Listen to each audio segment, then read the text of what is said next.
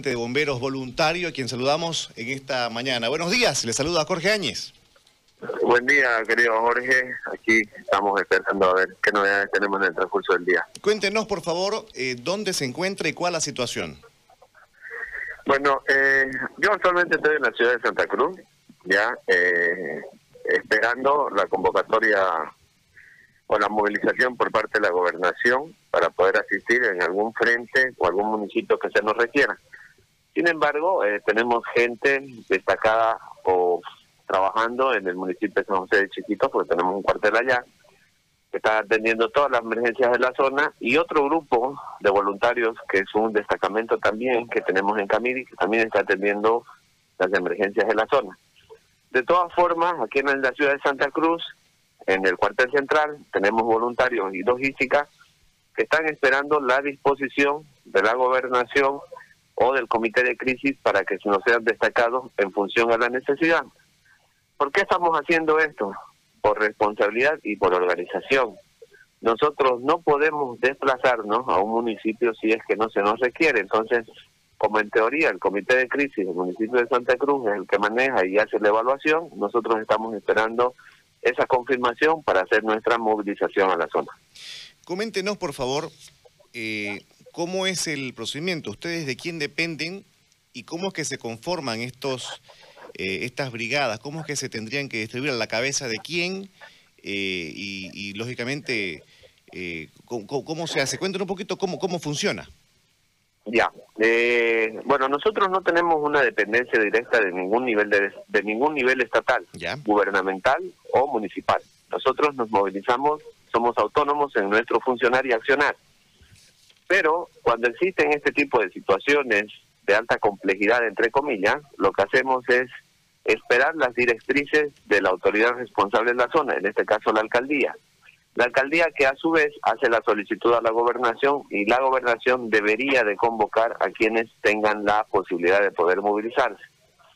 Eh, nosotros somos unidades de alto impacto. ¿Eso qué quiere decir? Nosotros somos bomberos de primera línea. Entonces lo que hacemos nosotros es hacer directamente combate directo, no hacemos, este, no es que no hagamos otras tareas, pero eh, las características de nosotros como bomberos voluntarios es ir directamente al fuego, combatirlo, combatirlo de manera directa y o planificar y hacer estrategias que sean altamente efectivas en la zona. Existen algunos incendios que no requieren de este tipo de personal, que son incendios muy básicos, que son incendios muy manejables, que son incendios eh, que no generan mucho riesgo. Entonces, por eso que pocas veces se nos convoca para poder atender emergencias. Hay fuegos que son rastreros, por ejemplo, que básicamente los soldados lo atacan o quizás los comunarios. Pero ya cuando son incendios bastante complejos, con las llamas bastante elevadas, lugares que son este, muy difíciles de poder controlar, ahí nos llaman por el equipo de protección que tenemos y la logística con la que contamos. ¿Cuántos eh, efectivos son ustedes y qué equipamiento tienen? Nosotros somos alrededor de 55 voluntarios solamente en el municipio de Santa Cruz. Por misión o por rotación nosotros desplazamos mínimo seis. Este grupo de mínimo seis se desplaza y o con una camioneta pickup, que es una camioneta con mil litros de agua para intervención rápida, y junto con eso va acompañado un cisterna de 10 mil litros, que es un carro bomba de alta caudal y alta presión.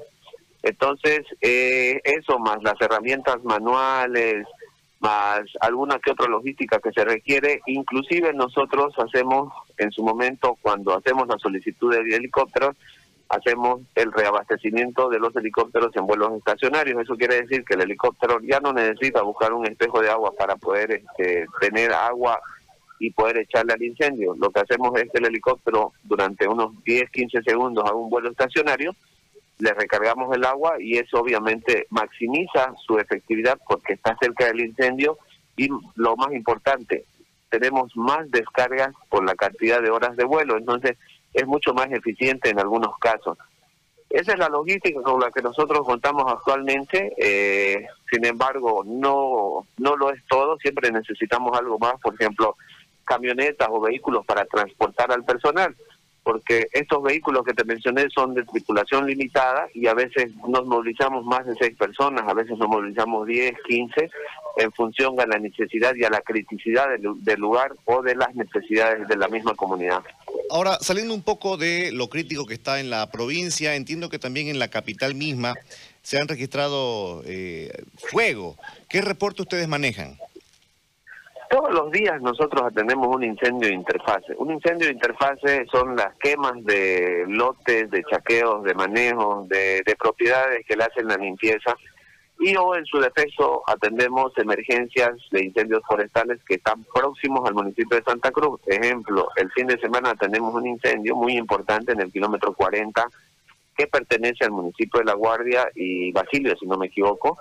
Entonces, donde se quemaron muchas hectáreas y lógicamente afectaba muchas propiedades y la vegetación del terreno pero sin embargo en el municipio de Santa Cruz mínimamente al día se atiende un incendio de interfase, ¿no? Y esto es, obviamente hay que entender que estos incendios son provocados. El día de anoche, por ejemplo, atendimos un incendio en un mane en una propiedad donde hubo una importante tala de árboles muy grande y lógicamente le prendieron fuego y quemó toda la noche colocando en riesgo otras propiedades bastante grandes que tenían mucha vegetación y lógicamente las personas del sector no querían que se queme y se entre a su propiedad porque ellos protegen mucho la biodiversidad que tienen en la zona.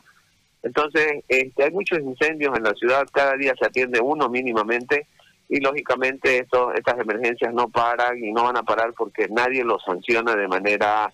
No existe una sanción legal para estas personas, no sabemos si no lo hacen o porque no quieren las autoridades municipales o en su defecto parece nomás que están cuidando el voto y eso no les genera a futuro un residuo y a nosotros nos perjudica porque este tipo de incendios deberían de ser sancionados. ¿Cómo ustedes que están permanentemente actualizándose en esta en esto de, incendios y se preparan, entiendo que continuamente, eh, eh, en otros países, en otros lugares, ¿cómo es el marco legal para sancionar a quien provoca fuego? Es que en otros países no existe la quema autorizada con leyes.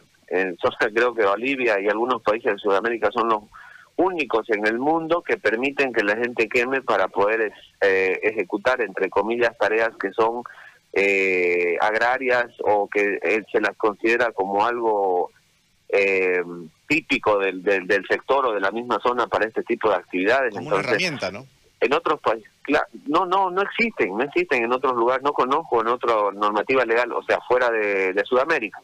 ¿No? Entonces, obviamente son sancionados de manera muy fuerte, son considerados delitos federales en algunos estados, como Estados Unidos, por ejemplo, y lógicamente las penas son bastante duras. Pero aquí en Bolivia sabemos que hay leyes que permiten que esto suceda y lógicamente eh, es algo que se viene arraigando de hace muchos años atrás, ¿no? Ahora, eh, antes que se me, se me olvide el, dato, eh, me dice que anoche atendieron un incendio forestal por la zona de Basilio, esto es kilómetro por ahí 30, me parece, eh, rumbo a, Camiri. Eh, las ¿Dieron con las personas responsables de, la del, de, este fuego? Eh, el de anoche fue en el kilómetro 12. Eh, hicimos el llamado a la, al, al municipio de al municipio de La Guardia y hicimos hicimos la recomendación y la necesidad de hacer una denuncia. Sin embargo, el técnico de la Guardia nos dijo que hoy día iba a proceder a hacer la investigación y la notificación al propietario. ¿Sabe por en qué el tema de Basil... Sí, ¿sabe por qué le pregunto? Porque en gran medida, eh, por el acarreo de gente que hubo de interculturales, que no, no tienen, el, no saben eh, el manejo del fuego como por ahí la gente que sí es de la zona, se les ocurre que se les... Se les eh, eh, dispara el fuego, se propaga con facilidad, no lo saben manejar, no saben en qué momento eh, y cómo, con qué variables, digamos, ir eh, modulando esto del fuego, el viento, no sé, el horario, y, en, qué, en qué zona hacerlo. queríamos saber si en la zona, por ahí los responsables eran lugareños o eran foráneos. Sí, este, bueno, para empezar, yo creo que si partimos del hecho de que quemar ya es un delito y no debería de, permitirse y deberían de abrogarse todas las leyes, creo que ese sería un buen inicio. Deberían de abrogarse todas las leyes incendiarias para todos los sectores, porque las quemas son recomendaciones que quizás eran antiquísimas, pero creo que no se ajustan al siglo XXI. Segundo, este, deberían de sancionarse a los responsables yo me pregunto, un foráneo, ¿cuál sería el objeto de quemar en una propiedad? No tiene ningún objeto. Quizás un cazador, pero son raras veces las, las situaciones donde eso sucede. los mismos cazadores saben que si destruyen el, el ambiente donde ellos cazan de manera continua, obviamente va a desaparecer esa fauna que ellos los atrae para este tipo de prácticas, que también no deberían de existir, ¿no es cierto? Pero la mayoría de las quemas son de personas que están generando chaqueo para eh, ampliar o mejorar su sector para siembra, para ganado, qué sé yo, para un montón de fines que tiene. Entonces, son muy raros que otras personas quemen en la propiedad de otros. ¿no? Entonces eso no, no se ajusta, creo yo, a, todas las realidades. Y lo que pasa es que no hay sanciones fuertes, ¿no? Y nuestras autoridades se están durmiendo, alcaldes, gobernación, gobierno nacional, etcétera. Una última consulta y no sé si lo tiene el dato, si no lo tiene lo comprendo. Usted me habla que su unidad son 55 efectivos, es decir, 55 eh, bomberos. ¿Usted tiene el dato de cuántos bomberos tiene el departamento entre voluntarios y los que tienen la fuerza del orden? Eh, para el municipio de Santa Cruz, si no me equivoco, tenemos un efectivo de casi eh, unos 150 bomberos, solamente para el municipio de Santa Cruz. ¿Ya? ¿Y en el departamento? El departamento no tengo ni idea. Hay que considerar, una cosa son bomberos, bomberos, bomberos, ya, una cosa son bomberos forestales y bomberos y otra cosa son brigadas forestales. En el municipio de Santa Cruz existen brigadas forestales y estas brigadas forestales solamente están entrenadas para hacer tareas de segunda línea. ¿Qué son segunda línea? Son equipos que intervienen en incendios que no son muy grandes, que no tienen mucha capacidad, no tienen mucha temperatura en el foco de calor, sus técnicas son muy básicas y sus tareas principales son de liquidación. ¿Estos 150 que usted me dice son bomberos forestales? son bomberos forestales de primera línea, que son personas que están entrenadas, que conviven con el fuego de manera continua, que saben encarar incendios muy calientes, muy fuertes, con mucha violencia. ¿Existe algún parámetro para eh, determinar cuántos bomberos tendría que tener, por ejemplo, Santa Cruz Departamento? Nosotros nos manejamos mucho con normas, normas NFPA. Existe una norma que te determina en función a la cantidad de habitantes y al tiempo de respuesta, te dice cuántos cuarteles de bomberos debería de tener el municipio de Santa Cruz. Según esa norma, nosotros hemos identificado que el municipio de Santa Cruz mínimamente, mínimamente debería de tener, solo el municipio, unos seis cuarteles. Actualmente hay cuatro. ¿Y esto en números de bomberos cuánto es?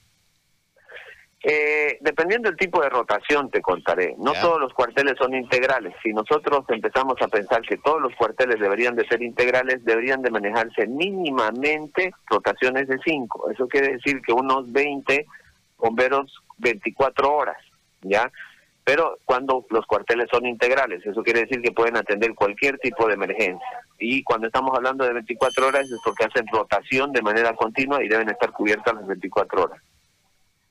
Bien, con la situación en este momento en la provincia, con más de 300.000 hectáreas ya eh, afectadas, eh, le pregunto, ¿qué tiene que pasar para que los llamen? Bueno, yo creo que tiene que salirse de a ellos, entre comillas, de control o tienen que darse cuenta de que necesitan apoyo y en función a eso nos movilizan a nosotros, ¿no? Eh, que no suceda lo del año pasado, que nos tuvimos que automovilizar porque parece que las autoridades del año pasado perdieron el control o la noción del control y nos tuvimos que automovilizar porque al fin y al cabo nunca nos convocaron. Entonces este año esperemos que no cometan ese error, que lo mantengan bajo control y si en caso de que se les salga de control nos comuniquen a tiempo antes de que las cosas empiecen a crecer más. Álvaro, le agradezco muchísimo el tiempo y la explicación. Estamos atentos a lo que vaya a pasar con el fuego en el departamento. Muy amable. Listo, gracias a ustedes por el contacto. Que tenga buen día. Esa es la figura, un poco indagando respecto a cómo, cómo son las cosas para los eh, bomberos. Son 150 los que, con los que cuenta el municipio de Santa Cruz, bomberos forestales de primera línea.